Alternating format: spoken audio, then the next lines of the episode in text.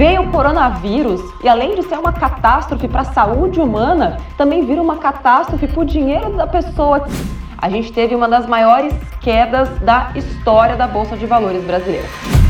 A bolsa está derretendo a queda no barril do petróleo atingindo cerca de 30%. Não se via isso desde a da guerra do Golfo, mais de 30 anos. A Bolsa de Valores de São Paulo acionou o chamado Circuit Breaker.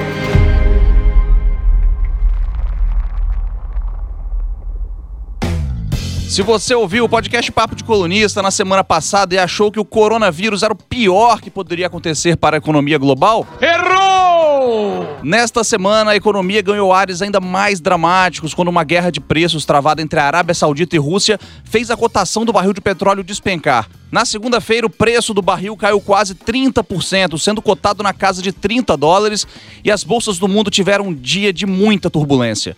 A bolsa brasileira caiu 10% e chegou a ter o chamado Circuit Breaker, que eu apelidei de deu a louca na bolsa, quando as negociações precisam ser interrompidas após uma grande queda. A bolsa retomou as atividades, mas a queda continuou e chegou a 12,71% é o pior resultado para a Bolsa Brasileira desde 1998 e a maior queda do preço do barril desde 1991, durante a Guerra do Golfo. Eu sou Rafael Braz e estão aqui comigo os colunistas de A Gazeta Vitor Vogas. Fala, galera. Beatriz Seixas. Oi, oi, gente. Leonel Ximenes. Sobrevivendo, gente, tudo bem? E para enriquecer o papo, convidamos hoje a editora de economia de A Gazeta, Micaela Campos. Olá, gente.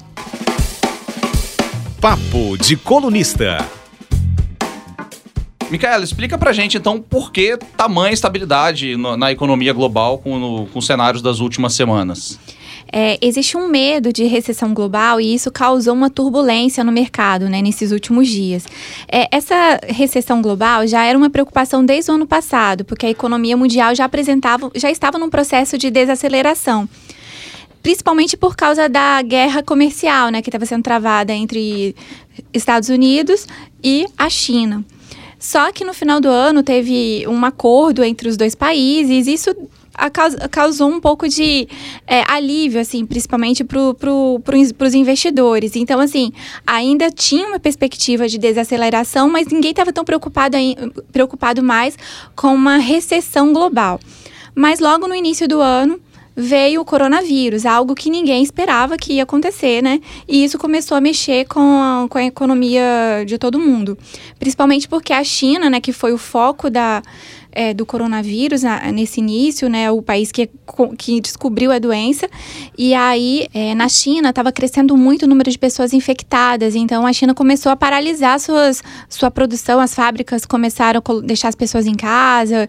Enfim, a, isso trouxe um grande impacto na economia porque a China é um dos maiores mercados consumidores do mundo. Então, assim, compra muito, né? Porque ela precisa de muito insumo para manter sua produção. E a China também, Mica, complementando, ela é uma fornecedora de vários tipos de equipamentos também para o mundo inteiro. A partir do momento que os profissionais e as fábricas deixaram de produzir, é, vários países que precisam dos componentes fabricados na China passaram a não receber, o que também foi criando assim essa cadeia de, de receio de como é, a atividade econômica se daria não só na China, mas também nos outros países, né?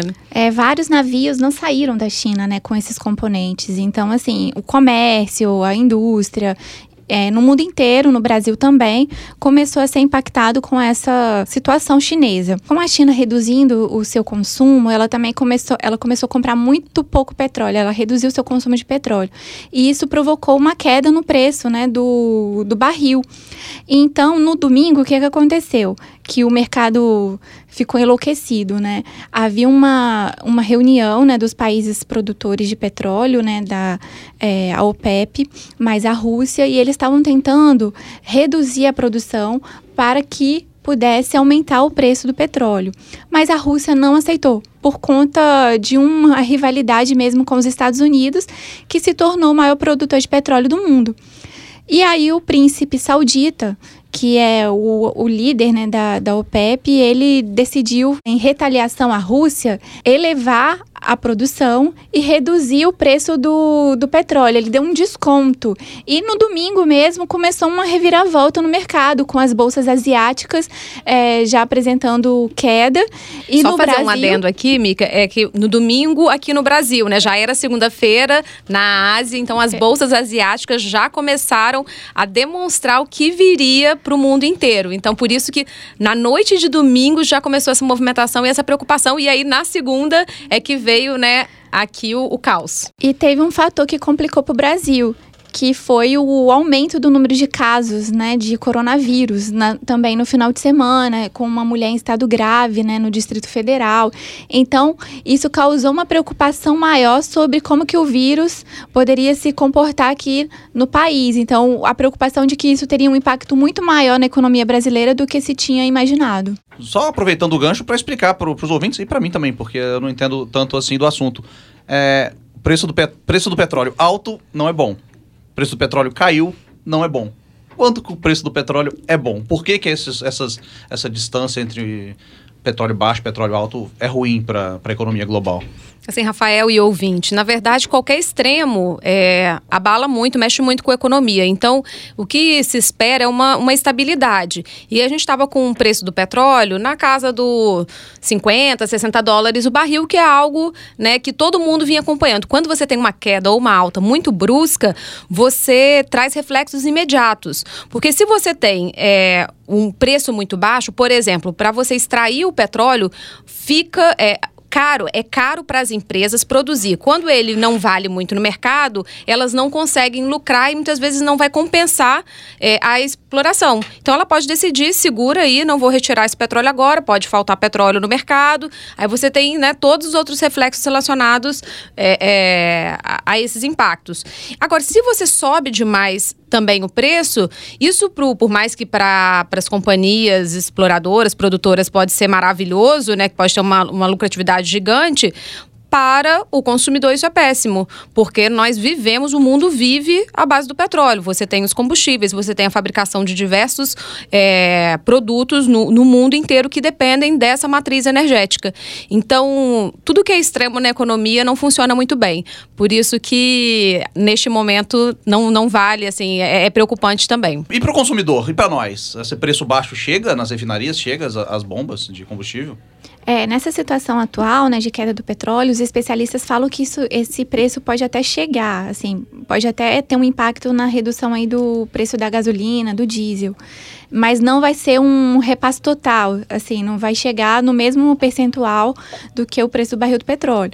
Por quê? Porque, assim, tem várias questões envolvidas nisso. Primeiro que a gente está com um dólar muito alto, né, a gente está com, com uma valorização do dólar em relação ao real, que já tira um pouco dessa, desse, desse ganho aí que o consumidor teria. E uma outra questão é que a gente importa também combustível, né? E tem um custo também essa importação, né? E também o produto é importado em dólar. Então, assim, talvez o consumidor não sinta é, essa queda tão brusca assim no É, preço com da gasolina. nas alturas também, né? Não compensa uma coisa ou outra também. um E existe um Mas medo também pode- de você inviabilizar é, a, a produção e a venda do etanol, que é outro tipo de produto aqui muito utilizado. Se você joga o preço da gasolina lá para baixo, o governo ele acaba inviabilizando a produção desse outro tipo de combustível. É, e apesar do Bolsonaro dizer que ele não ia mexer, ele não ia tentar segurar o preço né, da, do combustível, porque, é, enfim, ele falou isso no Twitter, é, assim, há, uma, há um impacto na arrecadação federal e também dos, dos estados, né? Então, talvez haja uma mobilização aí que ninguém saiba de uma forma transparente para manter o, o preço da, do combustível nesse patamar atual. Micaela, na segunda-feira, no dia seguinte, a, a notícia de que havia começado uma guerra pelos preços do petróleo entre, entre Rússia e Arábia Saudita, é, o impacto na- nas bolsas do mundo todo foi imediato.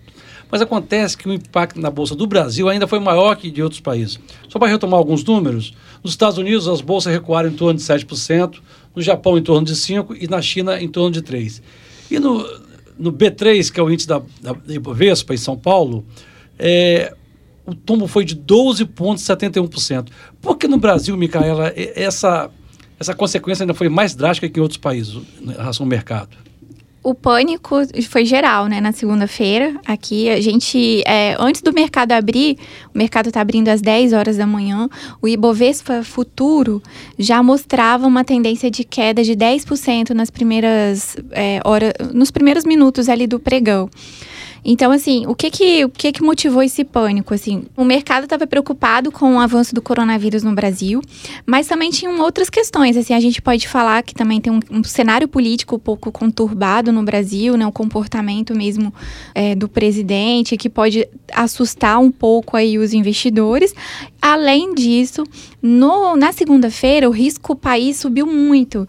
Então, assim, ele teve uma alta de 40%. Então, assim, o que que isso mostra? Que não tinha uma, o investidor não estava confiando numa recuperação da economia brasileira. E na semana passada, um indicador que ajudou a causar esse, essa preocupação entre os investidores foi o resultado do PIB né, do ano passado, que frustrou o, o mercado, né, que foi um resultado bem abaixo do que era esperado. 1,1%, né, Micaela? Aquilo Isso. que se chamou de PIBinho. PIBinho. Só 1,1%, sendo que a, a, estimativa no início do ano passado superava a casa dos 2%. 2,5%, é. que era o que previam os analistas no início. Do início, mas aí depois essa estimativa já foi caindo ao, ao longo do ano, né? Mas ninguém esperava que o resultado seria tão ruim. Então, assim, crescer 1,1% é não crescer praticamente. Então, assim, tudo bem, não ficou, não não caímos, mas não recuperamos, né? E foram várias estratégias, né, que é, foram adotadas no ano passado. Teve a aprovação da reforma da Previdência, o governo federal liberou recursos do FGTS, mas nada disso conseguiu dar um gás na economia. Então, assim, eu, juntou tudo isso, coronavírus, os resultados ruins do PIB, é, a, a indústria que, a, que tem apresentado também dados muito ruins, é, isso tudo pode ter causado uma preocupação um pouco maior nos investidores. E houve também, é, em consequência disso, Micaela, uma grande fuga de capitais, quer dizer, no momento em que todo mundo está tão preocupado no, no, mercado do mundo inteiro, o investidor tende a correr do risco, colocando seu dinheiro é, ali no mercado de um país é, onde esse, esse risco o país seja menor e por isso muita gente tirou seus investimentos do Brasil? É, isso sempre acontece, né? Toda vez que o investidor estrangeiro não tem confiança no Brasil, ele tira seu dinheiro daqui e coloca em títulos que ele de em países que ele tem mais segurança. E foi isso que aconteceu também na segunda-feira, tanto que o dólar disparou. Teve uma tentativa aí do Banco Central de impedir essa, o avanço da, da moeda americana, mas é, essa intervenção acabou não tendo tanto efeito. E mas esse essa fuga de capitais sempre acontece quando há uma preocupação, há uma assim, não há um cenário muito positivo, né, para a economia brasileira, então os investidores vão para um local mais seguro, assim, provavelmente os Estados Unidos, que mesmo sendo um país que possa também entrar em recessão este ano por conta do coronavírus, ele ainda é um país mais seguro para o investidor. E por isso também uma desvalorização ainda maior do real frente ao dólar, né? Agora, Micaela, Beatriz, diante de todo esse cenário quase apocalíptico que vocês duas estão explicando tão bem para nós, como é que fica a situação da economia do Espírito Santo? Como é que tudo isso impacta o nosso estado, a economia do nosso estado, principalmente em termos de arrecadação considerando, sobretudo, a nossa dependência ainda muito grande da arrecadação de royalties do petróleo. É, o ponto um é que o Espírito Santo é um estado muito aberto para a economia internacional. Está é, tá entre os estados que têm essa relação com o comércio exterior mais forte do Brasil. Então, tudo que acontece lá fora, Vitor, é, respinga aqui, para o bem ou para o mal. Então, se o mundo está crescendo, se tudo está indo muito bem lá fora, a gente cresce muito mais do que o resto do país. Assim como se o negócio quando não vai bem, a gente também vai ladeira abaixo. É, e como a gente tem aqui um, um forte, uma forte produção de várias commodities, né, que são enviadas para a China e para outros países do mundo, como o minério, o aço, a celulose, o petróleo, tudo isso nesse momento tem uma demanda menor. E aí a nossa economia sofre bastante. Então, essa janela aberta, que é o Espírito Santo para o mundo, já é um fator é, decisivo para o Espírito Santo sofrer nestes momentos de crise global. O outro ponto é, como você citou, a nossa dependência dos royalties do petróleo. É, o Espírito Santo é o terceiro maior estado produtor, já foi o segundo atrás do Rio de Janeiro, mas nos últimos anos perdeu essa posição para São Paulo, né, com as descobertas do pré-sal na, na Bacia de Santos. E aí é, virou o terceiro, mas ainda assim o petróleo tem uma composição muito importante na nossa economia. Tanto é que a arrecadação, é, tanto para o governo do estado quanto para as prefeituras, ela é expressiva. No ano passado, por exemplo, foram mais de 2 bilhões arrecadados no Espírito Santo com o dinheiro vindo né, da exploração e da produção do petróleo.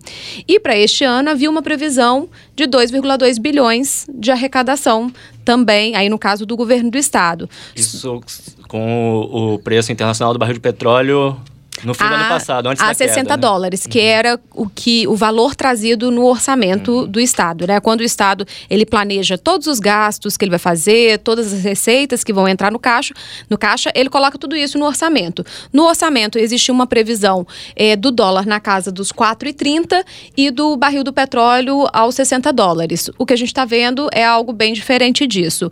Eu conversei com o governador Renato Casagrande e ele apresentou os números juntamente também com a Secretaria da Fazenda, de qual é o cenário que nós temos para o Espírito Santo se é, for consolidada essa queda do preço do barril ao longo do ano.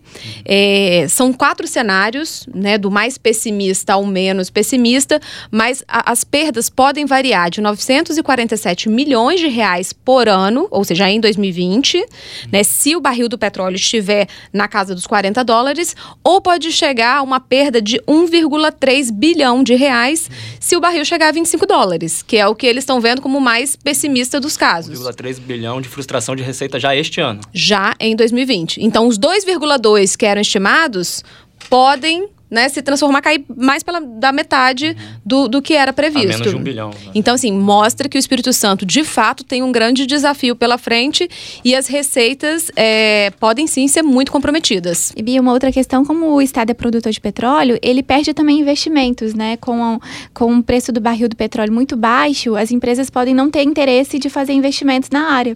Então, assim, a gente tem assim, umas perspectivas de novas perfurações e tal que podem não se concretizar por conta desse barril, né? Que seria as empresas não teriam interesse de fazer um investimento agora com com provavelmente como elas estão perdendo caixa, né? Então elas não teriam interesse de manter esses projetos. É, o, o, esse setor de petróleo, ele sempre é olhado muito a médio e longo prazo. Nenhuma decisão de nenhuma empresa é tomada assim de uma hora para outra. Ela espera um pouco. Mas como a Mica falou, esses investimentos podem ser retardados. Às vezes eles iam começar agora, a empresa já estava, mas qual o sentido dela perfurar se ela vai extrair o petróleo para vender a 30 dólares, a 40, quando ela poderia estar tá vendendo pelo dobro do preço? Então é um motivo de preocupação mesmo. E com um desafio tão grande pela frente, em curto prazo, Beatriz, o que o governo, o governo Casagrande está fazendo para enfrentar esse novo cenário? Né? Que medidas ele planeja adotar para fazer frente a essa situação? É, o governador ele se mostrou preocupado com o cenário como um todo, tanto de coronavírus, economia brasileira ainda demorando para reagir e o, o cenário do, do, preço do petróleo. Mas ele disse que também não é motivo para é, um alarmismo, né? Que o Espírito Santo ele tem condições de manter todo os seu, seus compromissos, os compromissos que foram firmados até aqui e também a estabilidade financeira, mesmo com essa queda de um bilhão. É, o próprio governador garantiu que atrapalha sim, mas não causa nenhum rombo no caixa do Estado esse, esse valor. É, e aí eu perguntei, governador, se o, a situação continuar problemática, é, vamos precisar fazer um contingenciamento, rever orçamento? E ele falou, por enquanto não, mas eu vou acompanhar e se a, a, a situação se agravar, sim, podemos cortar mais em custeio, podemos cortar em pessoal, e aí em pessoal a gente está falando dos DTs ou dos comissionados, né? Já que é onde você pode é, fazer algum tipo de corte, porque o, os demais servidores você tá ali na folha de pagamento e não, não tem como mexer. É, DTs, para os nossos ouvintes, são aqueles servidores em designação temporária, um contrato é, mais precário, né? Não, é, é não tem um vínculo uh, efetivo com o Estado. E é muito comum na área da saúde, da educação, uhum. né, ter esses profissionais. Então, pode sim, o governador fala que pode haver uma mexida, uma reorganizada nesse, nessas áreas. E aí também, nada de gastar com novos serviços, é, enxugar e fazer de tudo para que o, não, o dinheiro né, possa ser controlado de uma maneira a não desestabilizar o, o nosso campo fiscal, que ao longo dos últimos anos foi conquistado pela sociedade capixaba. Vamos ouvir então agora um trechinho da entrevista que o governador concedeu para gente. Nós temos algumas medidas que são medidas de contenção de despesa, ah, que significa não abrir novos serviços e, e avaliando no dia a dia se a gente tem que estrangular um pouco mais o orçamento ou não. Uhum. E ao mesmo tempo nós temos que dar agilidade nos investimentos com obras públicas quando você tem recurso carimbado para a obra. Entendi. Que não é um recurso que vai ser usado nem em custeio nem em pessoal. Beatriz, em meio a esse cenário preocupante da, da economia mundial brasileira no Estado, o Espírito Santo pode ter um agravante, um problema a mais, que são esses reajustes que o governo do Estado acabou de conceder, por exemplo, às forças de segurança, né, um, um, é um reajuste robusto que vai impactar muito no orçamento do Estado, no caixa do Estado.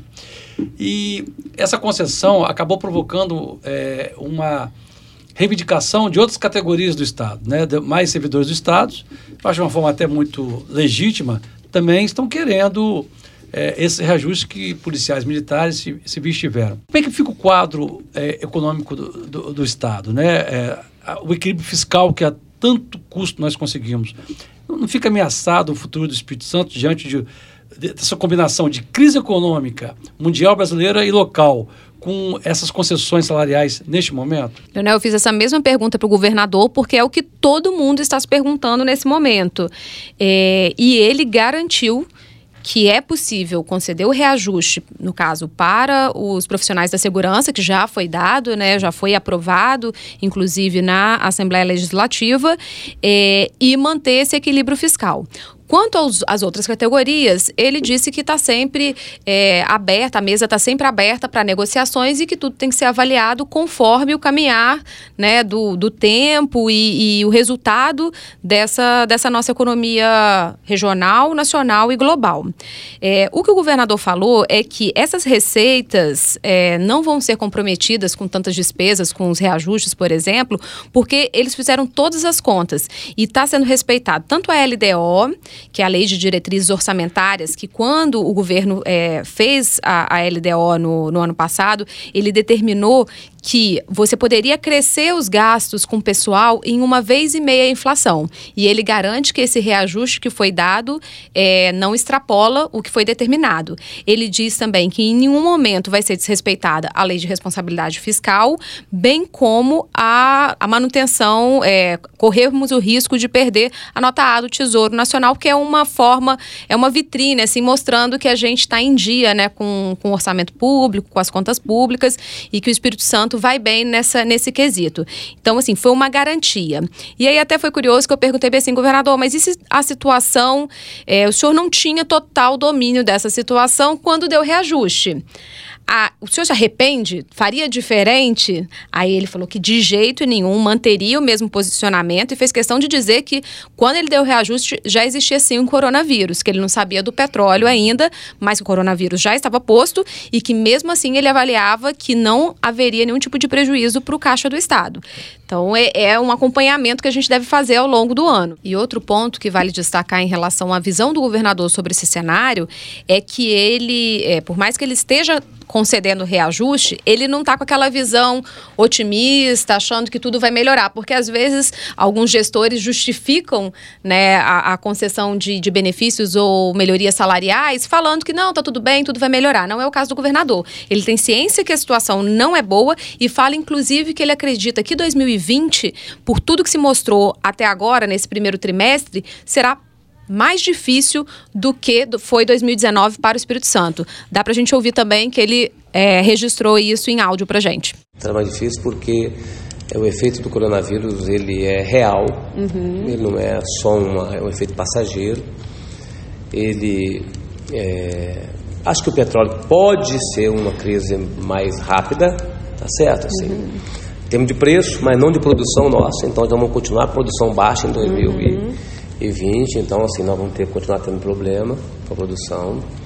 E eu vou ter que fazer algum investimento para recuperar. Estou fazendo investimento para recuperar os municípios. Né? A chuva continua. Uhum, tá certo? Então, esse ano 2020 vai ser mais difícil do que o ano 2019. E um dado que saiu agora, que a, a Federação das Indústrias, né, que criou seu próprio índice é, para avaliar a economia, já prevê uma retração de 2% na economia em 2019. Então, assim, se o cenário no ano passado já não foi bom, então este ano pode ser que Mas seja. Se o Brasil vai mal, o Espírito Santo vai ainda pior, né? Quando eu perguntei para ele, ele falou assim: ah, vai ser mais difícil. Falei, então a gente pode ter uma retração maior do que a que está por vir, porque o resultado do PIB capixaba deve sair nos próximos dias. A gente ainda não tem o dado oficial, saiu do IBGE, como a gente já citou, mas o do Espírito Santo, o Instituto Jones dos Santos Neves, deve divulgar é, até o final deste mês. E, mas já tem alguns indicadores que mostram né, uma retração de 1,3%, algumas consultorias também já, já trouxeram números parecidos. Então o governador sabe disso, mas é falei, então 2020 teremos do, outra retração, né, seguida da, da primeira. Aí ele falou, não, aí também eu não quero trazer nenhum número, porque a gente é, está no, no, em março ainda e tem muita coisa para acontecer. Vamos acompanhar. Mas ele está bem ciente do, dos desafios que existem. Mas como os três primeiros meses do ano já não estão muito bons, então assim, uma perspectiva de que de recuperação este ano eu acho que é bem, bem difícil de, de acontecer, né? A gente estava falando muito das questões capixabas, por razões óbvias, mas temos que puxar também o cenário nacional, porque é uma. tá tudo interligado, né? E o governo não tem apresentado medidas efetivas e tem até minimizado né, a crise e principalmente o, o coronavírus. O, o Vogas acho que tem, pode dizer mais um pouco pra gente. Rafael, tá se falando muito em coronavírus, nós mesmos aqui neste programa, é, acho que nós temos que acrescentar a todo esse caldo, a esse conjunto de fatores preocupantes, o corona mito, que são é, essas declarações frequentes, praticamente numa média diária que o nosso presidente da República tem dado e que acabam gerando ainda mais instabilidade política e econômica, é, ainda mais preocupação para o mercado. Não só ele, como, por exemplo, o ministro é, Paulo Guedes, o superministro da Economia, indagado né, sobre toda essa situação, disse recentemente que ele está sereno e que a melhor resposta para a nossa economia, para a recuperação da nossa economia, é a aprovação das reformas no Congresso Nacional. Tudo bem, a primeira parte, ok. Ele dizer que está sereno, ninguém esperaria que o ministro da Economia é, dissesse, por exemplo, que está surtado e tal, isso poderia gerar ainda mais pânico aos mercados. Mas é o que chama atenção é, é a insistência na mesma tecla, um discurso monocórdio, fica parecendo um governo, um governo de uma tecla só que só aposta nas reformas. É, e mesmo se essas reformas da agenda liberal do Paulo Guedes forem aprovadas ainda este ano, até a metade do ano, como ele quer, o que é muito difícil, a gente e tem que a gente tá lembrar. Está falando só, Vitor, te interrompendo, principalmente da reforma administrativa, da reforma tributária, que são as que estão no, no bolo, e também. A PEC emergencial, que é que o mercado já fala que é a principal mudança que tem que ser aprovada agora. Mas mesmo que é, esse conjunto de reformas desse pacote Guedes seja aprovado até a metade do ano, a gente tem que lembrar que os efeitos disso se darão no longo prazo. Terão um efeito muito tímido é, em termos de recuperação da nossa economia, da nossa atividade econômica é, já para 2020, por exemplo. Então, a gente sente falta de, do anúncio de medidas que possam dar uma resposta mais imediata nesse momento de até ameaça de nova recessão, para além dessa, desse discurso de agenda é, de reformas liberais, etc., que só terão efeito daqui a alguns anos, se forem aprovadas. O Vitor, só queria lembrar um fato histórico muito recente, que foi a reforma das reformas, a mais almejada, a mais comemorada, que foi a reforma da Previdência, que foi aprovada pelo Congresso Nacional. E, no entanto, essa reforma, embora aprovada, não, deu, não teve uma repercussão assim decisiva na economia brasileira. Nosso PIB do ano passado foi um PIB medíocre, a indústria, a atividade da indústria caiu, do varejo em dezembro. Quer dizer, então, o Paulo Guedes dizer que as reformas são a solução para essa crise, que é a crise imediata, é preocupante isso. É, o país está precisando de, de incentivos à, à, atividade econômica, de crédito, como outros países do mundo já estão fazendo já, inclusive, né? Vários países anunciando medidas efetivas para combater a crise. Se a gente ficar esperando a aprovação dessas reformas, a gente pode. O exemplo recente mostra que não é por aí. É, nós estamos aqui discutindo a mais recente declaração e agenda do ministro Paulo Guedes, mas pior ainda são as últimas declarações do próprio uh, presidente Bolsonaro em viagem a, a Miami, né, no Bolso Tour ali pelos Estados Unidos na última segunda-feira. Ele deu uh, duas declarações assim que mostram que às vezes o, o presidente parece viver no fantástico mundo de Bolsonaro. É, em primeiro lugar, minimizou fortemente é, é, é, a ameaça da crise econômica mundial, quer dizer, enquanto o mundo inteiro se preocupa, né, os mercados, aí as bolsas do mundo inteiro preocupadas, o presidente é, disse que, que não é bem assim, minimizou a crise e minimizou a própria gravidade da epidemia do coronavírus. Que já é uma pandemia que, agora, é, né? Que enquanto inclusive. nós gravamos este, este papo aqui, é, a OMS é, acaba de realizar uma coletiva é, para a imprensa mundial, subindo de patamar a, o coronavírus de epidemia para pandemia. Problemas na Bolsa? Isso acontece esporadicamente. Obviamente, temos no momento uma crise, uma pequena crise, né? Um, no meu entender, é muito mais fantasia a questão do coronavírus, que não é isso tudo que a grande mídia propala ou propaga pelo mundo todo. E além disso, voltou a, a trazer, praticamente ressuscitou aí um defunto da retórica bolsonarista, é, aquele discurso requentado da eleição de 2018, colocando em xeque a lisura da justiça eleitoral, do processo eleitoral, insinuando possíveis fraudes nas urnas eletrônicas, sem apresentar provas novamente, mas dizendo que se não fossem fraudes poderia ter sido eleito já em primeiro turno. É, tinha sido, eu fui eleito em primeiro turno, mas no meu entender houve fraude. Ora, isso é o aprofundamento de uma estratégia é, típica do presidente Bolsonaro, estratégia diversionista, de desviar a atenção das pessoas para um assunto completamente artificial e periférico, no momento é, em que temos realmente problemas, problemas sérios a tratar e a enfrentar, problemas, no caso, que dizem respeito diretamente à economia do país. Foi assim, por exemplo, na semana passada, no dia em que saiu o anúncio do IBGE sobre o PIBinho, né, o resultado frustrante do PIB no ano passado, o presidente simplesmente chamou um humorista para é, atender a imprensa no lugar dele e agora, em vez de né, falar das medidas para a economia, traz esse discurso requentado sobre é, justiça eleitoral. É um comportamento que causa mais insegurança. Então é isso, meus amigos. Chegamos ao fim de mais um Papo de Colunista. Agradecer Micaela Campos mais uma vez, presente aqui com a gente para enriquecer o nosso debate. E para não perder o costume, assistam Siriana, A Guerra do Petróleo, um filme que, um filme de 2005, bem velhinho até, é, deu Oscar ao George Clooney e fala um pouco sobre a influência dessa indústria do petróleo na economia global. Vale a pena, ele está disponível no iTunes e no Google Play. Semana que vem tem mais Papo de Colunista. Valeu! Trabalhos técnicos Diogo Stefani. Sonoplastia Augusto Ferreira. Direção Gabriela Martins. Editor executivo Abdo Filho. Direção-geral, Elaine Silva.